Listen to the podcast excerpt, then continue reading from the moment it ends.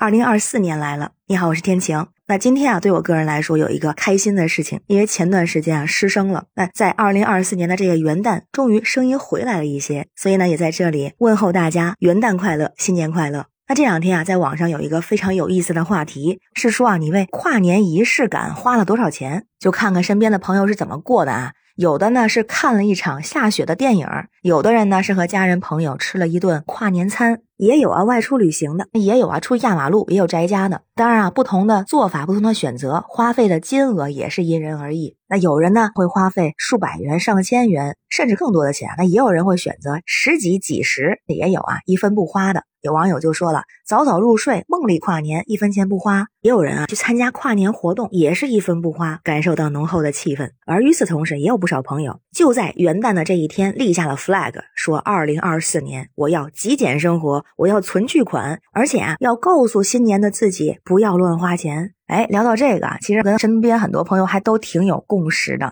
就是现在购物越来越方便，不管是去实体店去买，还是网上购物，我们想要消费是越来越便利。但是同时也导致我们常常会买一些自己根本不需要的东西，辛辛苦苦挣的钱换来了一些可有可无的东西，每个月钱包啊空空如也，一不小心就月光了。所以新年立个存钱的 flag 也是挺实用的哈。那要想存下钱，就必须避免去买一些经常会闲置的东西。哎，首先有这么几条不买原则，我觉得还非常有道理啊。一个是不刻意的超前消费，第二个非刚需不买，第三个功能重复的不买，第四个为了凑单不买。我之前就常常干这样的事情。第五个呢，短期不用的不买。第六个，超过物品价值的不买。第七个，冲动消费的不买。第八个就是纠结的商品不买。比如说，有朋友就说了，不买网购的水果蔬菜，不买那一大箱一大箱的半成品食材，不买大件的物品，家具、柜子、床这些非必要不更换，还有不买高价的药品，不买五花八门的养生产品，